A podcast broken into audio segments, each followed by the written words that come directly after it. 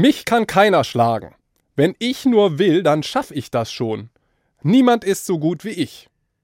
Jeremia schüttelt nachdenklich den Kopf. Jeder will der klügste, größte, stärkste sein.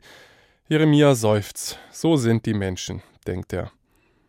Jeremia reißt seinen Blick von den Kindern vor ihm los. Er dreht sich um, blickt auf den Tempel in Jerusalem. Es ist das Jahr 600 vor Christus. Der Tempel soll die Menschen daran erinnern, dass es etwas Größeres gibt als sie, dass sie Menschen sind und Grenzen haben. Langsam steigt Jeremia die Stufen zum Tempel hinauf. Er geht in den Tempel hinein, er betet. Später wird Jeremia ein Wort Gottes dazu verkünden, als Prophet, der nicht schweigen kann und dessen Stimme bis heute überliefert ist. So spricht der Herr. Ein Weiser rühme sich nicht seiner Weisheit, ein Starker rühme sich nicht seiner Stärke, ein Reicher rühme sich nicht seines Reichtums, sondern wer sich rühmen will, der rühme sich dessen, dass er klug sei und mich kenne, dass ich der Herr bin.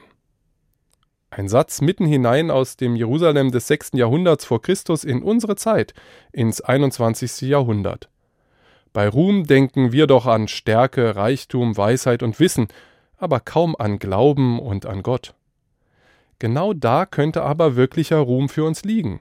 Ruhm hat, klug ist, wer Gott kennt. Gott kennen, damit ist gemeint, Gott anerkennen. Anerkennen, dass Gott Gott ist und man selbst eben nur ein Mensch. Ich schaue gern zu unserem Kirchturm hoch und mache mir das klar.